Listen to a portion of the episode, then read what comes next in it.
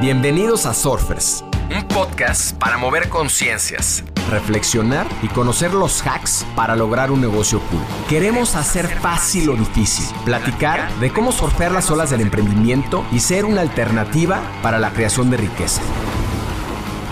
Surfearemos este backside con invitados que se atrevan a tomar las olas retadoras, que nos ayuden a replantear la forma de emprender y apalancar la tecnología para ser más libres, plenos y felices pone patas para arriba mi vida, de tratar de entender, de tener más información, porque al final del día de una manera muy práctica, a mí me dicen, oye, confirmado, tu hijo está en el espectro autista, y digo, ok, ¿y ahora cómo se come? ¿Qué se hace? O sea, ¿qué hacemos?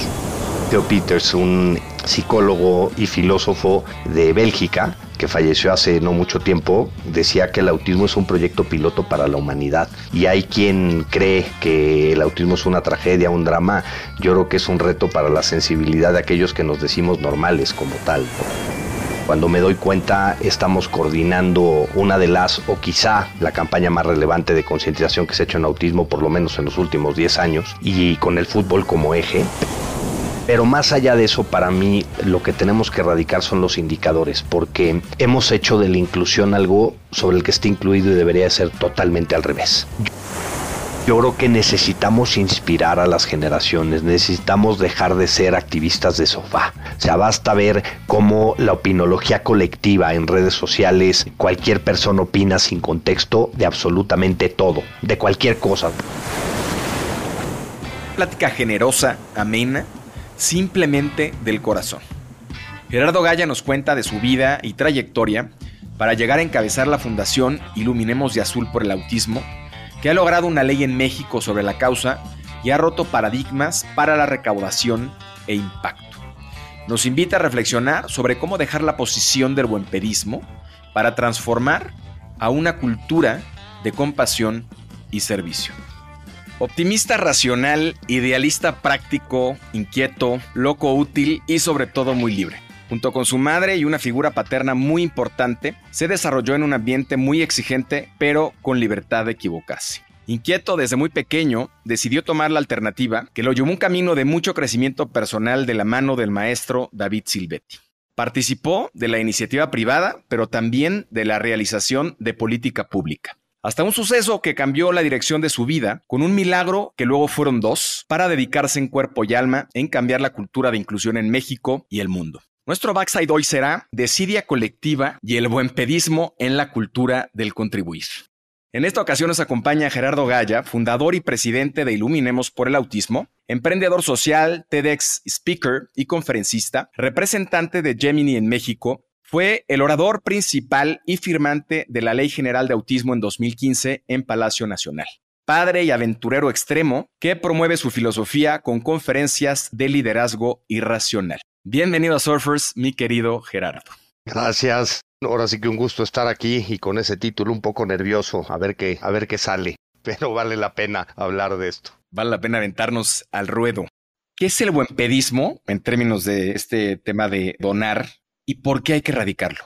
Yo lo veo más en el tema del donar, en el tema de nuestras acciones como tal, ¿no? Y pongo el ejemplo de escuelas o empresas. Oye, soy una escuela incluyente. La escuela más incluyente que he conocido no se dice incluyente, porque la inclusión tiene que ser orgánica, tiene que ser real. O lo mismo para las empresas, de que de repente digo, es que somos, nos importa mucho la diversidad e inclusión. Sí, y llevan atorados 20 años con discursos de LGBT y de equidad de género. Así de diversos e inclusivos son. Pero más allá de eso, para mí lo que tenemos que erradicar son los indicadores, porque hemos hecho de la inclusión algo sobre el que está incluido y debería ser totalmente al revés. O sea, los beneficios, y te lo digo como organización, muchas veces de repente, ¿cuántos beneficiarios tienes? Oye, pues claro, mis beneficiarios de una actividad, por ejemplo, con el Rey León, que hicimos una función adaptada del Rey León cuando estuvo en el teatro en Polanco, en México.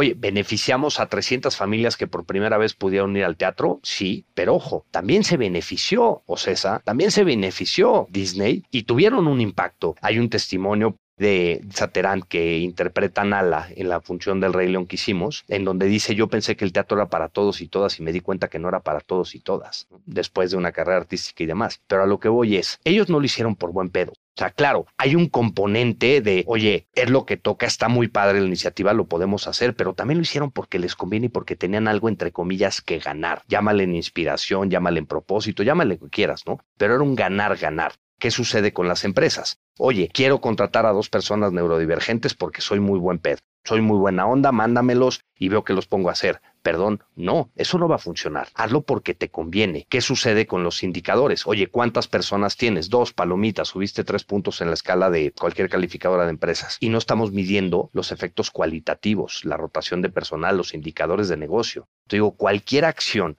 cuando hablamos de marketing con causa, marketing con propósito, marketing social, campaña de recaudación de fondos con una empresa de inclusión laboral, de inclusión escolar, digo, quitemos de la narrativa por completo el lo estoy haciendo porque soy buena onda. No, hazlo porque te conviene y para que te convenga tiene que haber indicadores alineados a la estrategia de negocio. Pongo un ejemplo, Fundación Alsea que tiene un programa espectacular de alimentación. ¿Cuál es el negocio de Alsea? Starbucks, dar de comer, etcétera, ¿no? Oye, si el negocio al eso, su programa de fundación y de responsabilidad social está totalmente alineado a los objetivos de la empresa. Es como debe de ser para mí y es como debemos de pensar. Entonces tenemos que cambiar mucho la narrativa de decir lo hago porque soy buena onda. O sea, yo prefiero que no lo hagas porque eres buena onda y que sea una relación ganar-ganar, sin que abuses, claramente, ¿no? Porque estamos hablando de un tema sin fines de lucro, o por lo menos por el momento, porque también estamos migrando a tener una visión más de emprendimiento social que con la que se creó Iluminemos, pero quitar esa narrativa de que lo estoy haciendo porque soy muy buena onda porque cuando mentemos indicadores, creo que es donde se catapultan las cosas. Y te pongo un ejemplo que se ha convertido en uno de los mejores prácticas nuestras como organización. Pero yo me siento con el director general de Wingstop para platicarle y proponerle una campaña, me dicen que ya tienen una, que nos dan un donativo, ¿no? Y agarro y digo, oye, está increíble, si me vas a un donativo, vengo por él, te reporto qué es lo que hago y demás, ¿no? Pero mejor déjame trabajar y déjame escalar ese monto.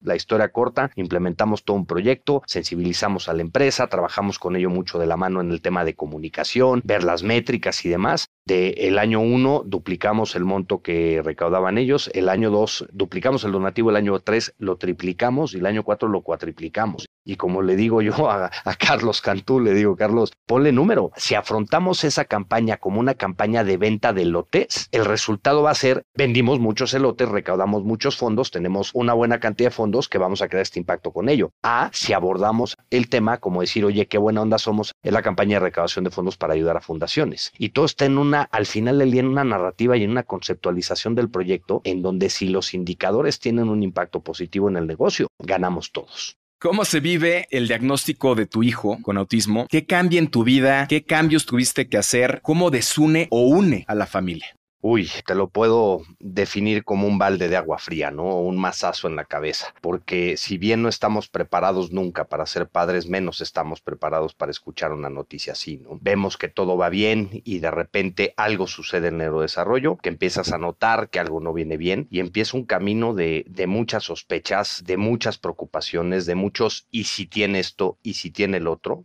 y en un país en donde no hay protocolos de diagnóstico, pues a buscar respuestas, ¿no? Yo en parte me considero un afortunado de haber tenido un aterrizaje no tan forzoso en el tema, debido a diferentes amistades o por los propios recursos que yo tenía al, al ser un devorador de información, pero es muy difícil y mucho de lo que enfocamos nuestro trabajo es para quitar ese factor suerte, ¿no? Porque tuve acceso a conferencias muy buenas de ponentes internacionales muy rápido, a la semana que nos confirmaran el diagnóstico básicamente, con información muy puntual y muy buena para la etapa de vida que estábamos viviendo, ¿no? Los psicólogos hablan mucho de un proceso de duelo. Yo personalmente y particularmente no creo en una etapa de duelo como tal, porque duelo significa pérdida. Y si analizamos la pérdida, es pues perdí mis expectativas como padre, ¿no? Las expectativas de mi hijo, pero creo en el dolor. ¿No? Y es un dolor permanente que al final del día se asemeja mucho a los procesos o a las etapas del duelo, desde la negación, el enojo hasta la aceptación, digamos, pero vivimos en ese loop de manera infinita, pues porque constantemente estamos luchando contra el entorno, ¿no? Con una discriminación social en las escuelas, en la tienda, es muy complejo y muy difícil, ¿no? Pero bueno, volviendo al tema, pone patas para arriba mi vida de tratar de entender, de tener más información, porque al final del día de una manera muy práctica, a mí me dicen, oye, confirmado, tu hijo está en el espectro autista, y digo, ok, ¿y ahora cómo se come? ¿Qué se hace? ¿Qué hacemos? Recibes una palmadita en la espalda y te dicen ánimo y dices, no, no, espérate, el, el, ánimo lo tengo. Y en el ecosistema, como le llamo yo, de información en este país, pues hacen falta mucho acompañamiento y mucha información justamente para esas etapas de vida que son fundamentales en ese proceso de aceptación que yo como le digo a muchos papás, a ver, no tienes que aceptar el diagnóstico, puedes pelearte con el diagnóstico, puedes mentar madres las veces que quieras, al que tienes que aceptar es a tu hijo, porque necesita de la mejor versión de ti, como padre, como familia, como pareja, como esposo, pues al final es ir desarrollando las herramientas en este camino de pues que cada quien al final del día hace lo que puede con lo que tiene y con la información que tiene al respecto, ¿no? Y yo digo, yo tuve mucha suerte de tener información puntual muy al principio y de ahí pues abrir un mundo de posibilidades también para mi hijo. Y me imagino que entre muchas otras cosas es una lucha con el ego, con la victimización de decir por qué a mí.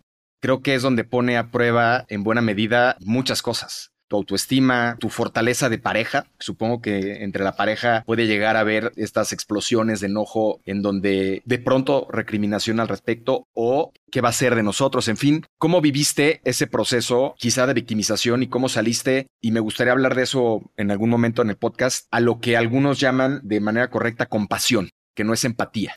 Totalmente. Mira, para mí fue hasta cierto punto, o no, le quito hasta cierto punto de una manera muy práctica, ¿no? Porque yo nunca me pregunté por qué a mí. Me pregunté para qué a mí. Y las respuestas vinieron con el tiempo, ¿no? Con ese gran revelador de la verdad, como le digo yo, al tiempo, ¿no? Y más allá de victimizarme como tal, pues yo siempre he entendido el decir, a ver, pues esto es lo que tengo, esto es lo que toca, no lo voy a poder cambiar y qué puedo hacer al respecto y a partir de ahí pues empezar un camino, ¿no? Yo creo que todas las personas al final del día actuamos desde nuestras propias circunstancias, desde nuestros propios contextos, desde nuestras propias emociones, creencias, prejuicios, desde nuestra perspectiva, incluso también desde nuestro privilegio, ¿no? Y yo nunca me pregunté por qué a mí, o sea, me pregunté para qué a mí y empezó esta búsqueda del tema, ¿no? Y ahorita que decías ese golpe al ego, ¿no? Con el tiempo, pues yo he llegado a integrarlo de una manera en donde estás expuesto a un juicio social por el comportamiento de tu hijo, ¿no? Que es muy difícil y es algo que también comento mucho cuando me dicen, oye, ¿qué ganamos con tanta visibilidad y con tanta concientización? Pues digo, pasar de ese niño en el súper, ese niño necesita una nalgada, aún está todo bien, te puedo ayudar en algo, ¿no? Y cambia absolutamente todo. Pero también con el tiempo, mucho de lo que yo he reflexionado, que me gusta mucho clavarme con muchas cosas claramente, de decir, bueno, ¿y qué es lo que me molesta? ¿No? ¿Qué es,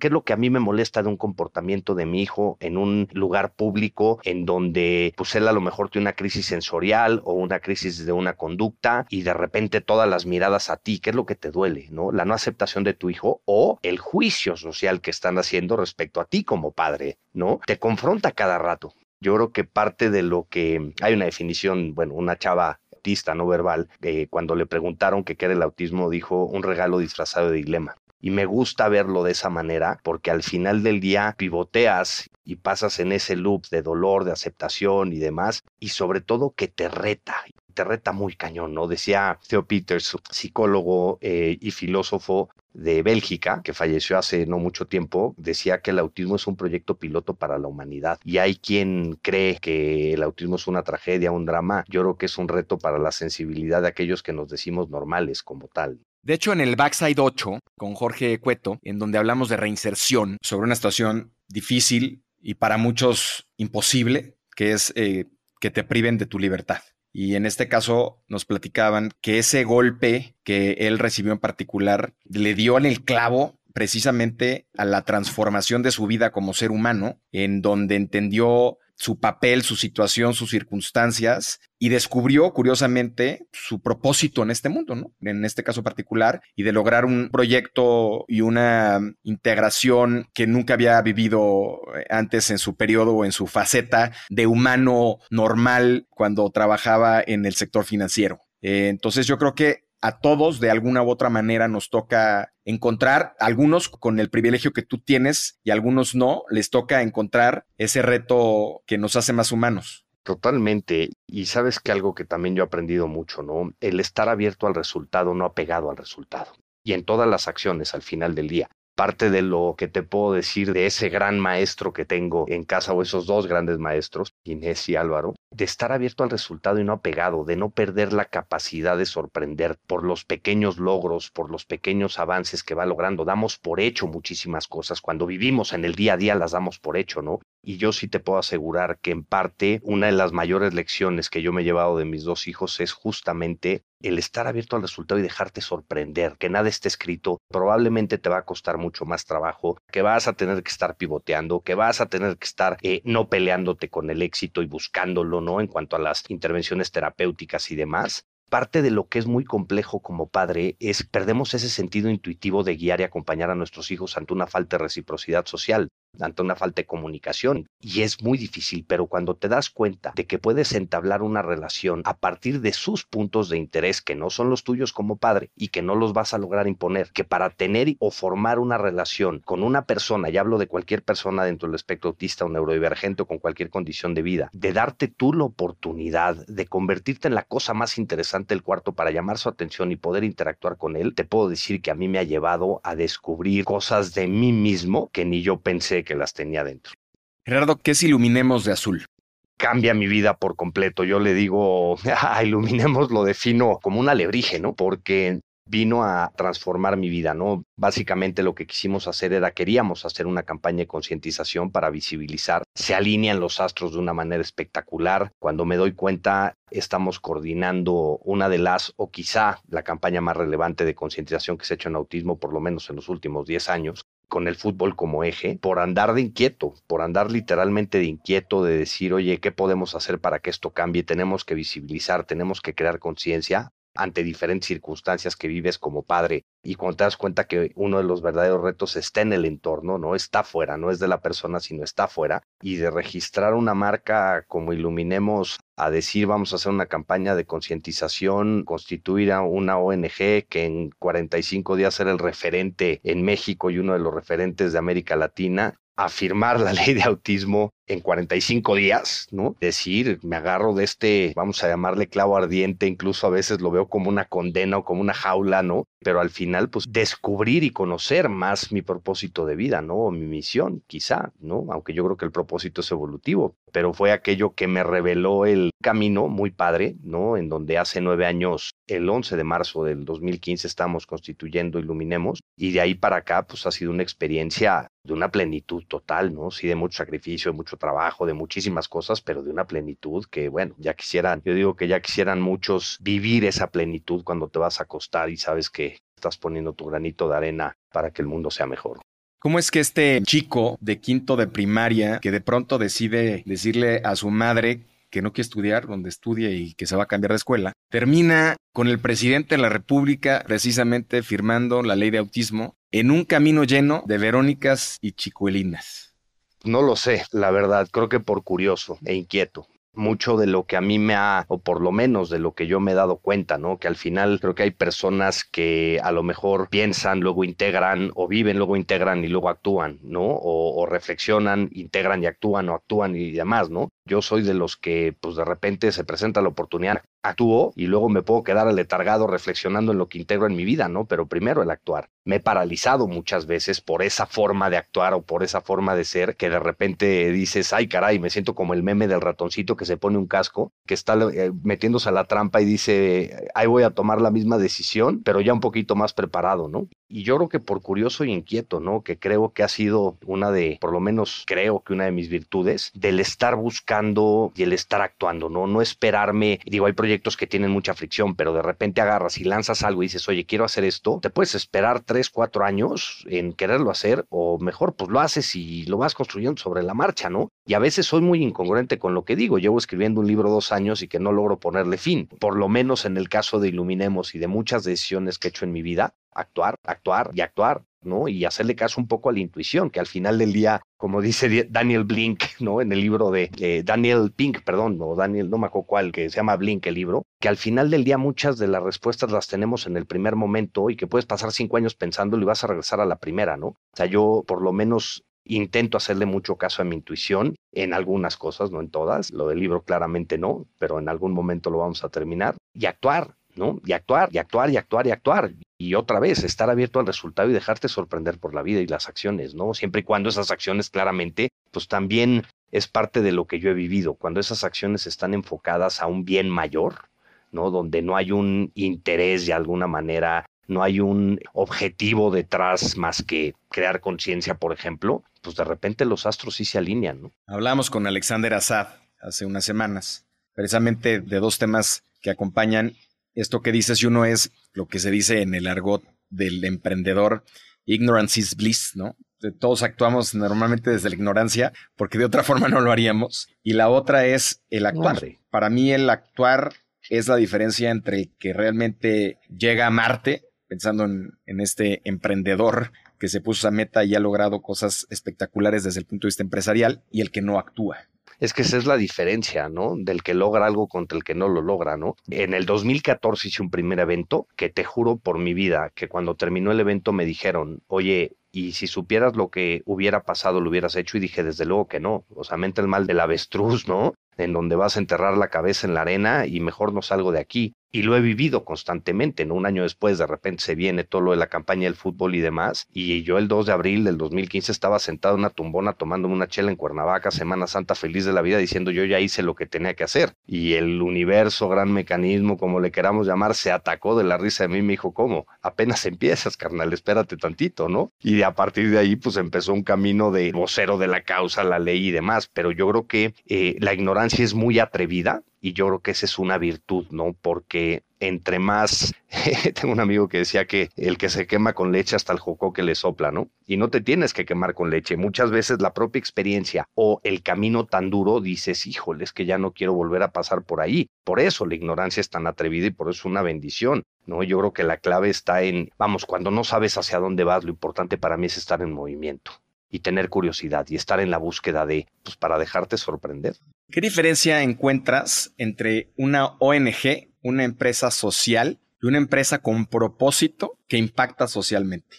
Los modelos quizá de negocio, de ingresos como tal, a lo mejor tienes un short de Patagonia que se me hizo increíble, me encantó. Soy muy fanático de esa empresa que hablando de una empresa con propósito como tal, que no surge como una empresa social, hoy se convierte en una empresa social. Eh, una ONG al final del día eh, vive literalmente o opera de donativos puros y duros, literal, ¿no? Y una empresa social, pues a lo mejor tiene un modelo de negocio en donde genera ingresos eh, a partir de crear un impacto positivo en la sociedad. Y si me preguntas a mí cómo veo Iluminemos, lo veo como un alebrije de las tres, porque muchas veces logramos los objetivos a través de un evento de concientización, un torneo de golf. Oye, es un evento de procuración de fondos, sí, pero aprovecho el evento para crear conciencia, para sensibilizarte sobre el tema, ¿no? Porque ahí a lo mejor me salgo por completo del tema, pero creo que la narrativa de las causas sociales, más allá de inspirarte, se basan mucho en el dolor, ¿no? Te tocan puntos tus puntos flacos en donde te duele y por ahí. Y yo creo que tenemos que cambiar la narrativa hacia inspirar, ¿no?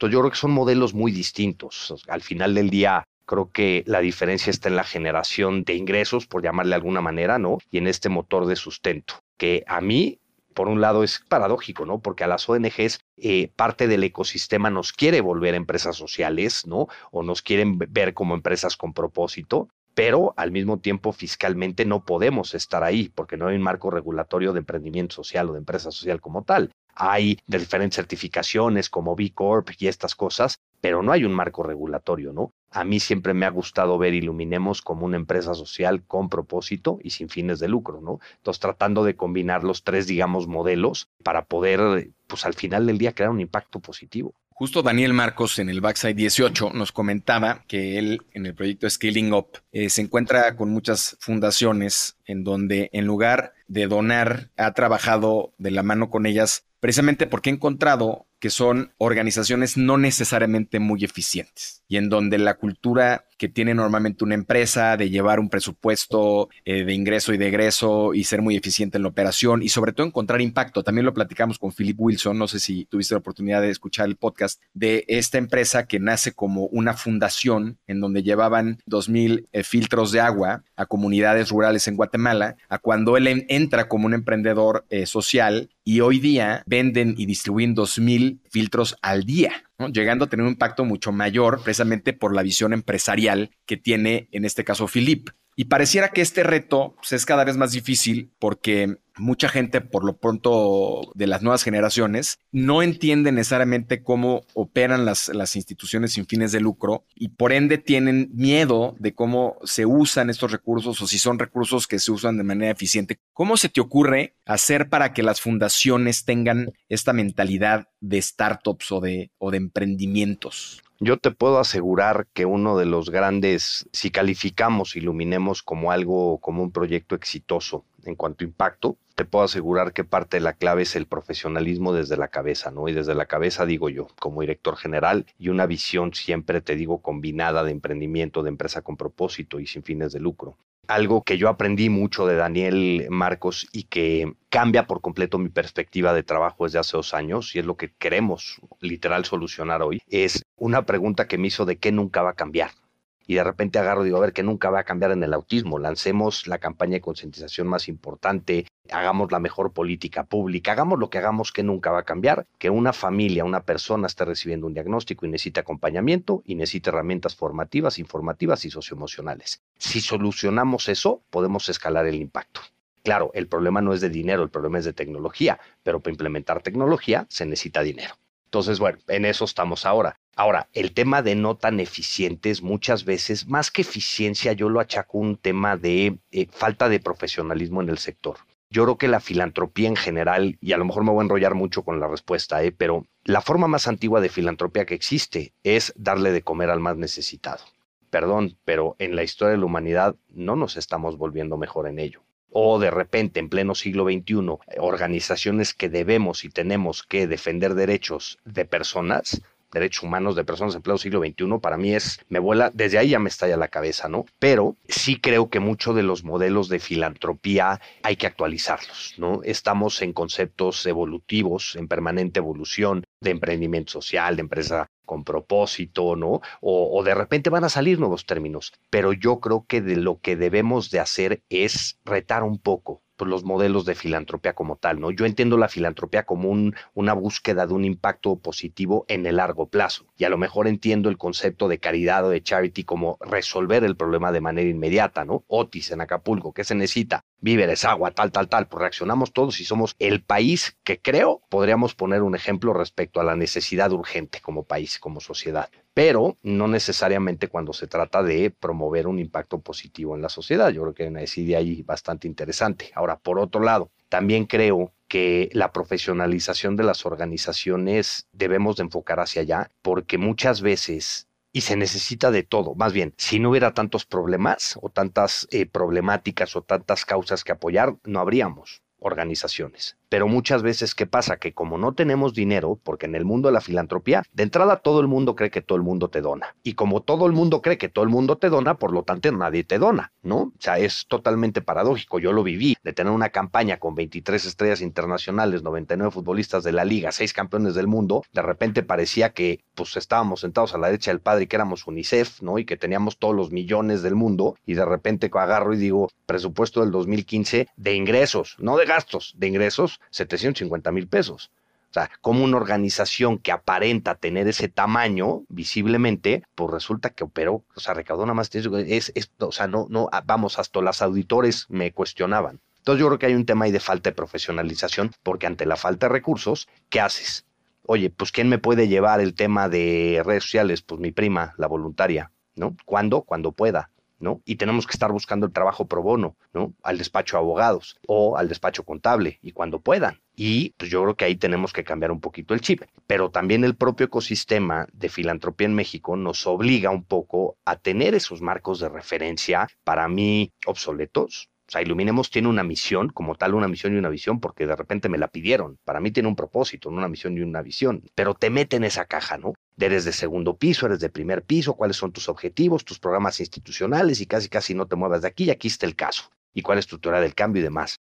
Pero tenemos que cambiar un poquito la mirada, ¿no? Y tenemos que buscar la participación activa, la profesionalización y sobre todo un cambio de mentalidad. A mí de repente me preguntan, oye, pero a ti Iluminemos te paga un sueldo o cómo le haces? Y claro, depende quién me la pregunta, hasta le pregunta, hasta le contesto de, no, güey, ¿cómo aire? ¿No? O sea, no, a ver, O sea, renuncié a mi chamba para dirigir esto, establecí una política de sueldos, establecí una política de sueldo para el director general. Yo nada más iba a estar dos años, llevo nueve, este, pero nada más iba a estar dos años. Y en esa política, pues está tabulado. Y yo me friego y me, me aplico esa. Y si necesito más, pues necesitaré vender más conferencias o dar más consultorías o veo qué hago, ¿no? Pero está tabulado. Pero se nos cuestiona mucho el tema de gastos operativos, ¿no? Hay una conferencia de Dan Palota, que es una de las TEDs más vista, que invito a todo mundo a verlas para cambiar ese mindset de decir, o sea, como empresas, o más bien como organizaciones de la sociedad civil, o sea, es David contra Goliat, ¿no? Y sin piedrita afrontas una problemática, entre comillas, un reto gigante para crear conciencia, para brindar apoyo a familias, para hacer incidencia pública, lo que hace Iluminemos, del tamaño gigante y cuando volteas para atrás, tienes un equipo muy pequeño, lo más profesional del mundo dentro de lo que tú les puedes pagar, o con dos de servicio social, tres becarios y a ver cómo le hacemos pues para enfrentarnos a Goliat, ¿no? Entonces es muy complejo y yo creo que hace falta un cambio de chip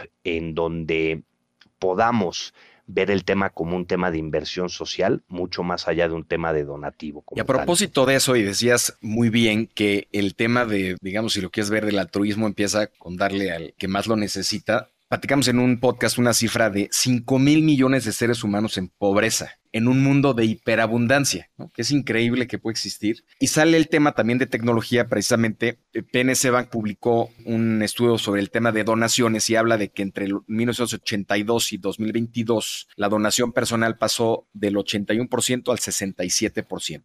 Y si bien las donaciones empresariales se mantienen, supongo que por el tema de la retribución en términos eh, impositivos. Por otro lado, un estudio de UBS habla de cómo las herencias que se están traspasando ahorita en el mundo y los herederos eh, futuros están buscando formas distintas de, de impactar que no sean necesariamente a través de las ONGs, están entendiendo, como bien decías, que la tecnología puede ser un catalizador de impacto muy importante con mucha profundidad. En este sentido y con todos tus argumentos, ¿cuál es para ti el futuro de las ONGs? ¿Cuál, que no necesariamente exista el marco? Me, la pregunta es un poco más allá, quizá, de inclusive en un contexto de cambiar la manera en la que se regulan estas instituciones y permitir inclusión de tecnología y una serie de factores que realmente hagan que ustedes tengan las herramientas de poder impactar a escala como lo hacen muchas empresas en este medio de tecnología.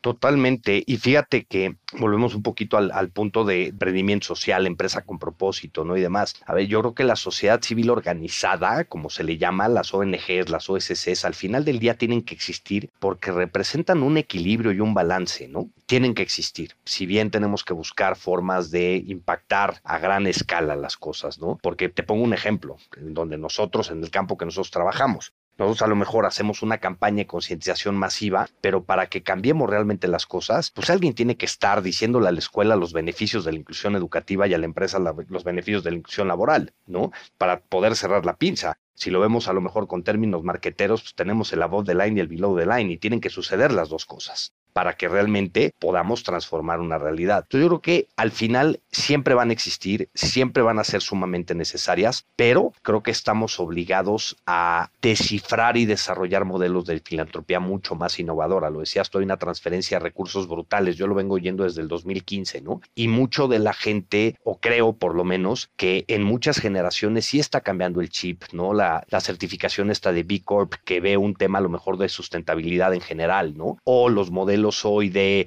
CSR, ¿no? De Corporate Social Responsibility, que va mucho más allá al modelo de empresa socialmente responsable que tenemos en México. O sea, que, que lo ve de una forma más integral, porque al final del día es ya no todo se vale. O sea, ya no se vale cargarte a lo mejor un río entero porque estás produciendo no sé qué y estás tirando no sé qué. Eso ya no se vale. Creo que las reglas del juego están cambiando y creo que mucho de la mentalidad está cambiando hacia un impacto positivo y ejemplos como el de Patagonia, que Sensei lo que ha hecho desde la visión y demás, que al final del día eso contagia con, con, con generaciones más jóvenes, ¿no?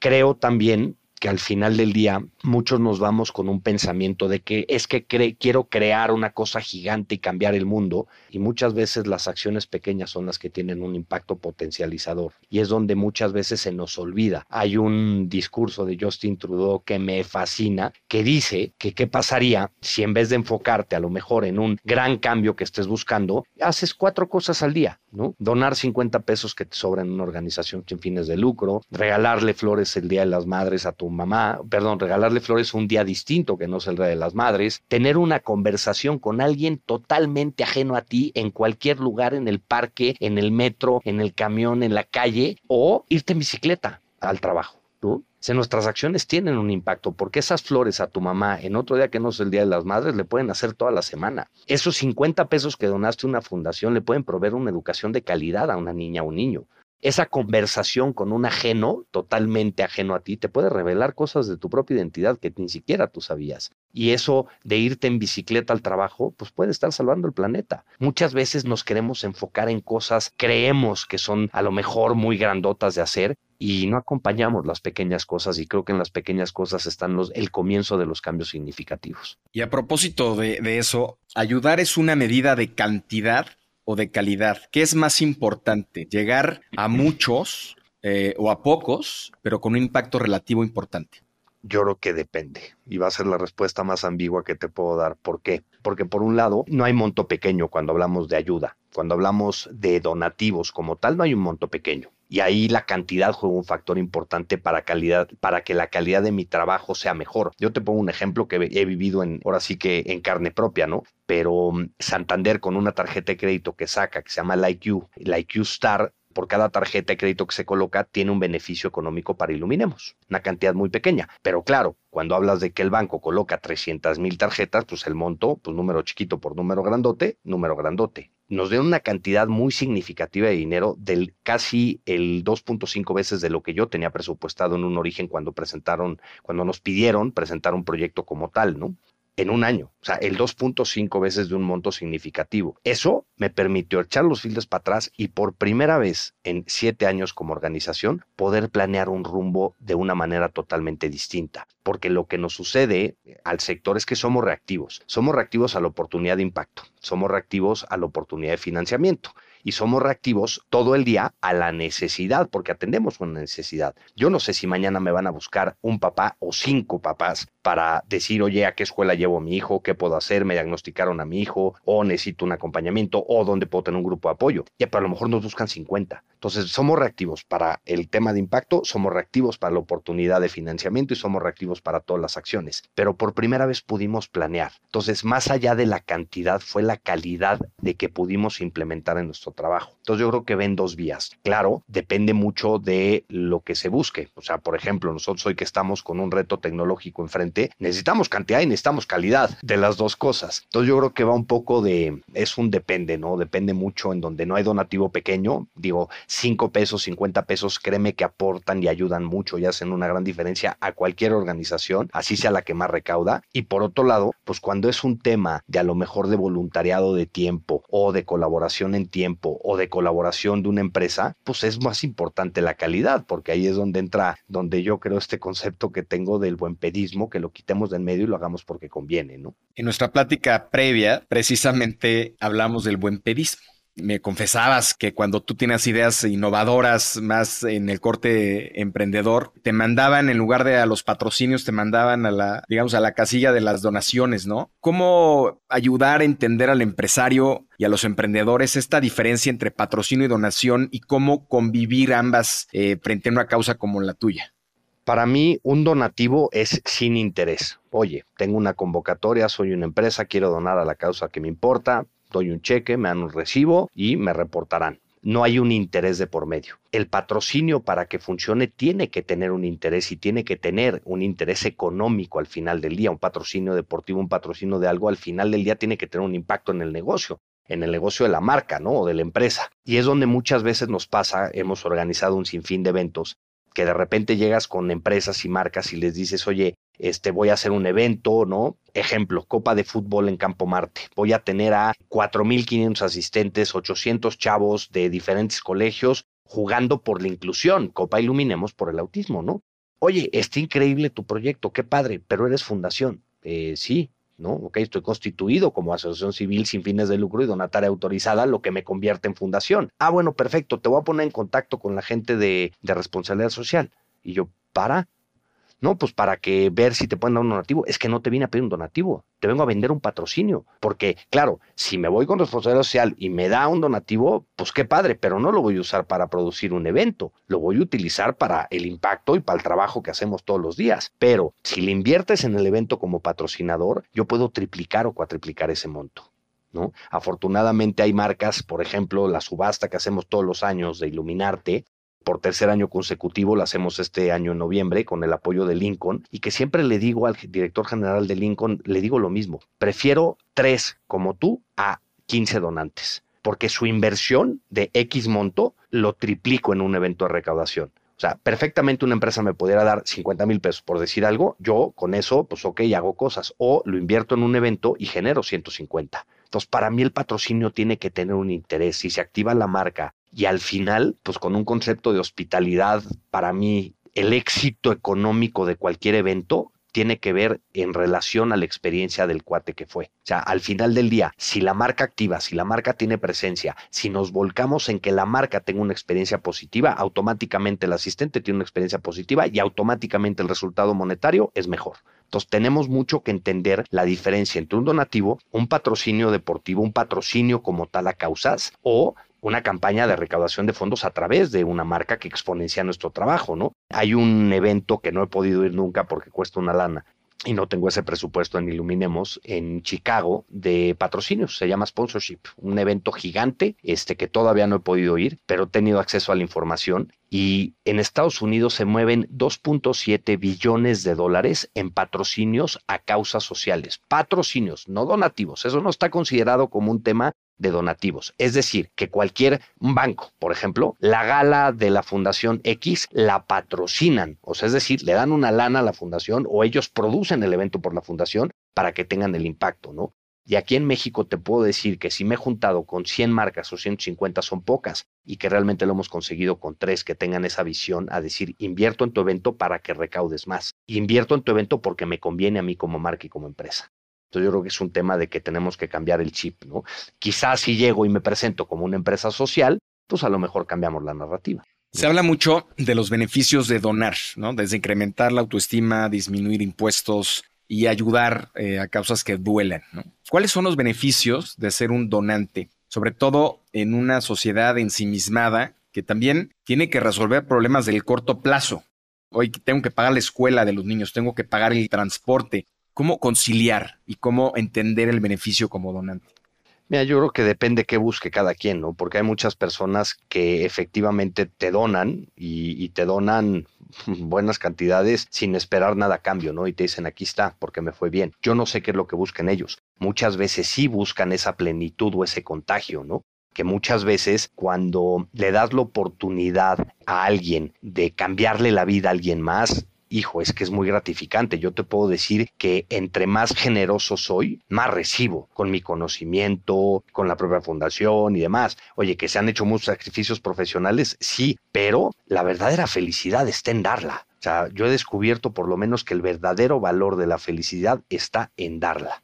¿A quién? A quien tú quieras. Hay gente que es muy feliz dándole esa felicidad a sus hijos. Hay gente que es muy feliz dando esa felicidad dentro de su empresa. Hay gente que la busca en otras cosas. Para mí tiene mucho que ver con dejarte sorprender. Jorge Font un día me dijo eh, una frase que cambia por completo mi perspectiva de muchas cosas hace muchos años y me dijo, dejarse tocar por la realidad de otras personas te permitirá conocer los rincones más profundos de tu alma y el poderle brindar la oportunidad a alguien de nosotros, como le digo a todo mundo, nosotros somos un vehículo de impacto que a través de la generosidad de otras personas transformamos y mejoramos la calidad de vida de familias de personas con autismo. Darles oportunidad a alguien, pues creo que puede ser muy positivo. Ahora, hay gente que no, hay gente que el beneficio lo busca fiscal puro y duro, en donde puedes deducir el 7% de tu utilidad anual. Te hago un donativo, hago un cálculo, contador, cuánto puedo donar, te lo dono, y en vez de dárselo al fisco, se lo di una, a una fundación y con eso están generando un impacto, que también se vale. Al final del día, para mí es todo esto, al final es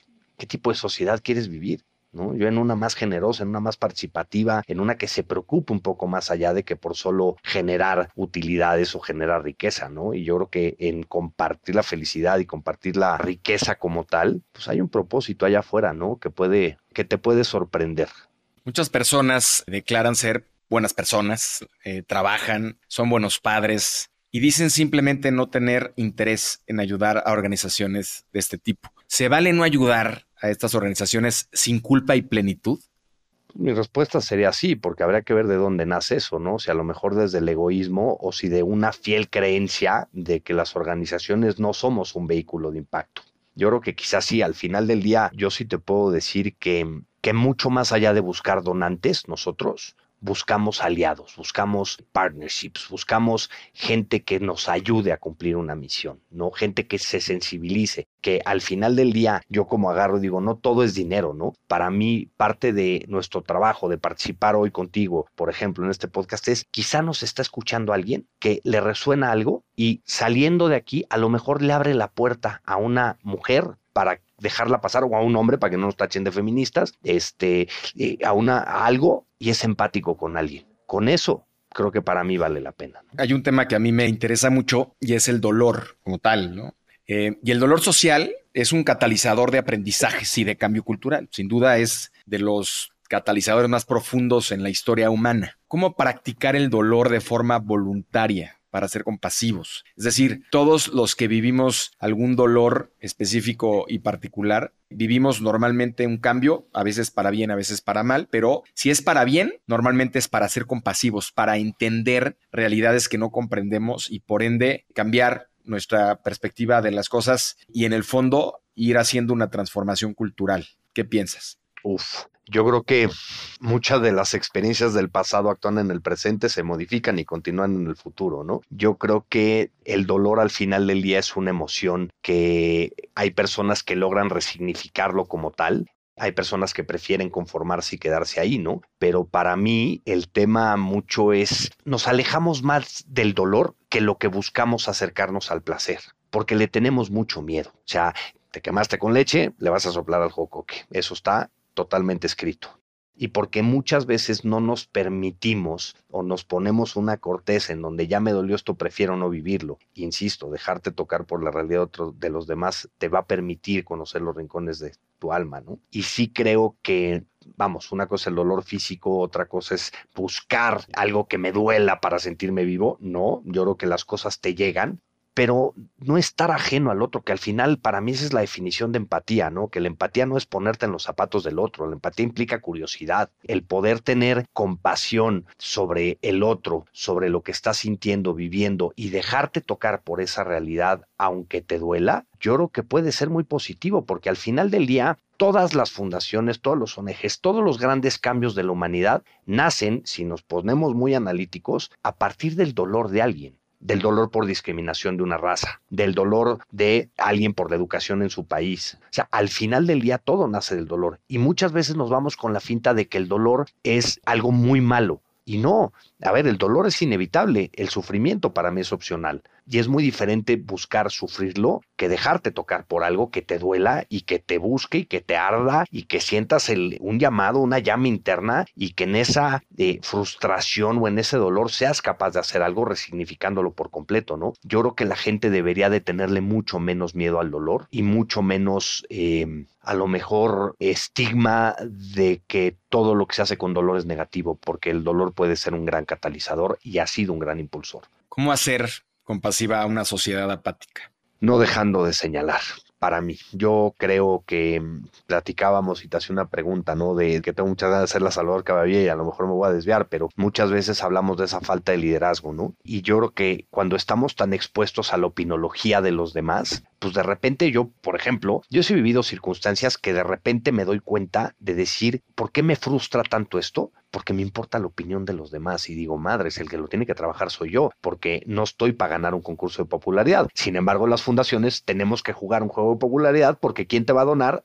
Al que le caes bien. Pero yo creo que necesitamos inspirar a las generaciones, necesitamos dejar de ser activistas de sofá. O sea, basta ver cómo la opinología colectiva en redes sociales cualquier persona opina sin contexto de absolutamente todo, ¿no? De cualquier cosa. O sea, yo puedo agarrar, meterme, agarrar un comentario de cualquiera y mentarle la madre porque no estoy de acuerdo cuando no conozco su realidad, cuando no conozco su contexto, no conozco sus circunstancias y opinar. Como bien decía Juan Malillo, un entrenador de fútbol muy cercano a Pep Guardiola, y de hecho fue entrenador de los Dorados, que decía que todo el mundo tiene el derecho a opinar, que no lo hemos ganado, pero eso no quiere decir que toda opinión deba de ser respetada. que es diferente. Yo creo que tenemos que inspirar a las próximas generaciones y tenemos que provocar un cambio radical involucrándonos en las cosas que nos importan. Lo vemos desde las votaciones en este país. Es que nos pa' qué salgo a votar si ya ganó este o el otro y nada está escrito. Claro, si no vas, pues no te quejes. Y muchos somos parte del problema y no de la solución. Porque claro, es muy cómodo decir para qué voy, para qué opino, para qué voto, para qué voy a la marcha, de un lado o del otro, me da igual del lado del que estén, pero ¿quieres ser parte del cambio? o quieres que haya un cambio, tienes que ser parte de él, ¿no? Yo creo que tenemos que cambiar esa mentalidad de participación en las cosas que nos importan. Hay gente muy egoísta que no solo le importa a lo mejor su familia y su empresa, y está bien, se vale, pero por lo menos que salga a votar. O sea, si el 45, 40% del padrón electoral vota, ¿qué te está reflejando como país? Pues que somos una sociedad totalmente apática, con una desidia colectiva brutal y que no están yendo a ejercer su derecho y obligación. Entonces, para mí, desde ahí creo que tenemos que promover mucho más la participación activa en las cosas que nos importan. Y caray, si no te importa tu país y si no te importa la sociedad en la que estás viviendo, pues creo que la pregunta sería en qué tipo de sociedad si tú quieres vivir, ¿no? Comentabas en nuestra plática previa que habría que hacernos una pregunta. ¿Qué es lo que queremos dejarle a nuestros hijos? ¿Cuál es el mundo que queremos dejarle a nuestros hijos? En tu caso, ¿cuál es este? Un mundo de oportunidades, así de simple, ¿eh? de oportunidades que hasta hoy se les niegan a personas dentro del espectro. Un mundo mucho más empático, mucho más generoso, un mundo en donde sean capaces de aceptar y respetar nuestras diferencias como seres humanos, porque una persona que a lo mejor no se comporta o se comunica como tú puede tener una condición de vida y que lo único que hace falta es un poquito de empatía y un poquito de comprensión de tu parte para relacionarte, ¿no? Una sociedad en donde se preocupan por el otro porque actuando en comunidades como han surgido los cambios reales te hablo de un tema de racismo, te hablo un tema de Nelson Mandela. Al final del día se han provocado estos cambios actuando en comunidad. Yo, por lo menos, lo que quiero dejarle a mis hijos es un mundo de más oportunidades. Y si no se los dejo a mis hijos, por lo menos sé que lo estoy construyendo para futuras generaciones. Gerardo, ¿quién es Álvaro e Inés y cómo cada quien, desde su lucha personal, te ha enseñado quién eres y qué quieres ser? Mira, decían por ahí que los hijos son los grandes maestros de vida, ¿no? Yo te puedo decir que tener un hijo en el espectro ha sido el mayor maestro de vida y por una sencilla razón, ¿eh? Porque está ahí disponible para que yo le aprenda. Él no me viene a enseñar, viene a que yo le aprenda, si quiero, y estoy abierto, ¿no? Que es muy diferente han sido mis dos más grandes maestros de vida, de entender el amor incondicional, de entender la empatía y la comprensión en todos sus niveles decíamos al principio, a lo mejor yo a veces, claro que me peleo con el diagnóstico, claro que a veces odio ciertos comportamientos de Álvaro por su propia condición, pero acepto como es. Trabajo todos los días para que exista una aceptación. Pero sí te puedo decir que para mí este par han sido los más grandes maestros de vida porque vinieron a ponerme patas para arriba todo lo que yo tenía de expectativas de la paternidad, de la familia, de mi vida, de todo y vinieron a poner las patas para arriba y pues hasta ahora creo que no va tan mal el resultado, ¿no? Entonces yo creo que muchos de los aprendizajes para mí pues han sido esos y sí te puedo decir que mucho de lo que me han revelado sobre mí mismo es la capacidad que tiene una persona para hacer lo que tiene que hacer para ser una persona más empática, más comprensiva, más generosa y sobre todo para hacer lo que le toca y para hacer lo que tiene que hacer. En donde si nos vamos a analizar la historia de Iluminemos, digo, cuáles son las probabilidades de que un güey diga quiero hacer una campaña, le salga muy bien y de repente, ah, pues quiero hacer una campaña con el fútbol y salga del tamaño que salió cuando no conocía a nadie en el fútbol. Eso para mí lo que me ha demostrado es que no hay imposibles. Así persigas un ideal, una aparente utopía, que para mí no hay imposibles y que se puede lograr todo, absolutamente todo lo que queramos y estamos dispuestos a pagar el precio. Hay veces que no estás dispuesto a ensuciarte o enlodarte en la arena como debieras para lograr lo que tú quieres y hay veces que sí. Creo que el motor más grande que podemos tener, por lo menos en mi caso, pues es el de mis hijos, ¿no? Y el dejarles un mundo de más oportunidades para ellos. Gerardo, ha sido inspirador y yo creo que vas a tocar muchos corazones, incluyendo el mío. Quiero ser respetuoso de tu tiempo, ya se nos acaba este set de olas y quisiera que compartas con nuestra comunidad tus tres hacks o atajos para surfear las olas del emprendimiento y vivir más libres, plenos y felices la mala noticia que te puedo dar es que para mí no hay shortcuts, no hay atajos. Para mí tienes que vivir el proceso. Sí te puedo decir que yo en un marco de referencia que he ido integrando en mi vida, para mí hay tres pilares hoy de mi vida, ¿no? Es eh, ser lo suficientemente responsable para tomar las mejores decisiones, intentar al menos ser la mejor versión de mí mismo, para mis hijos, para mi familia, para mi pareja, para todos los demás, para mi trabajo, para mi equipo, y hacerlo lo mejor que puedo en mis propias circunstancias, en mis propios contextos, con la información que hoy tengo. Para mí, esos son mis tres principios que por lo menos trato de vivir para ellos todos los días. Gerardo, de nuevo muchas gracias por atreverte a surfear estas olas con nosotros y ser parte de este movimiento para generar abundancia con impacto. Cuéntanos por favor en dónde pueden encontrarte nuestros surfers Claro, invitarlos a seguir a Iluminemos por el Autismo más que a mí, que es lo que importa, ¿no? Que muchas veces yo como digo, a ver, yo aquí solo soy un vehículo, yo estoy aquí de paso, ¿no? Lo importante es que el proyecto trascienda, eh, pero invitarlos a seguirnos en Iluminemos por el Autismo en prácticamente todas las redes sociales y a mí personalmente me pueden seguir en Gerardo-Gaya en Instagram, que es donde más activo soy, no soy tan activo, pero es donde más activo soy. Esto fue Surfers y nos vemos en el siguiente short. Haz comunidad con nosotros, suscríbete en Spotify y sigue Negocios Cool en Instagram. Compártenos historias y personajes con quienes quieres conectar. Soy Roger Alarcón y recuerda disfrutar tu ola.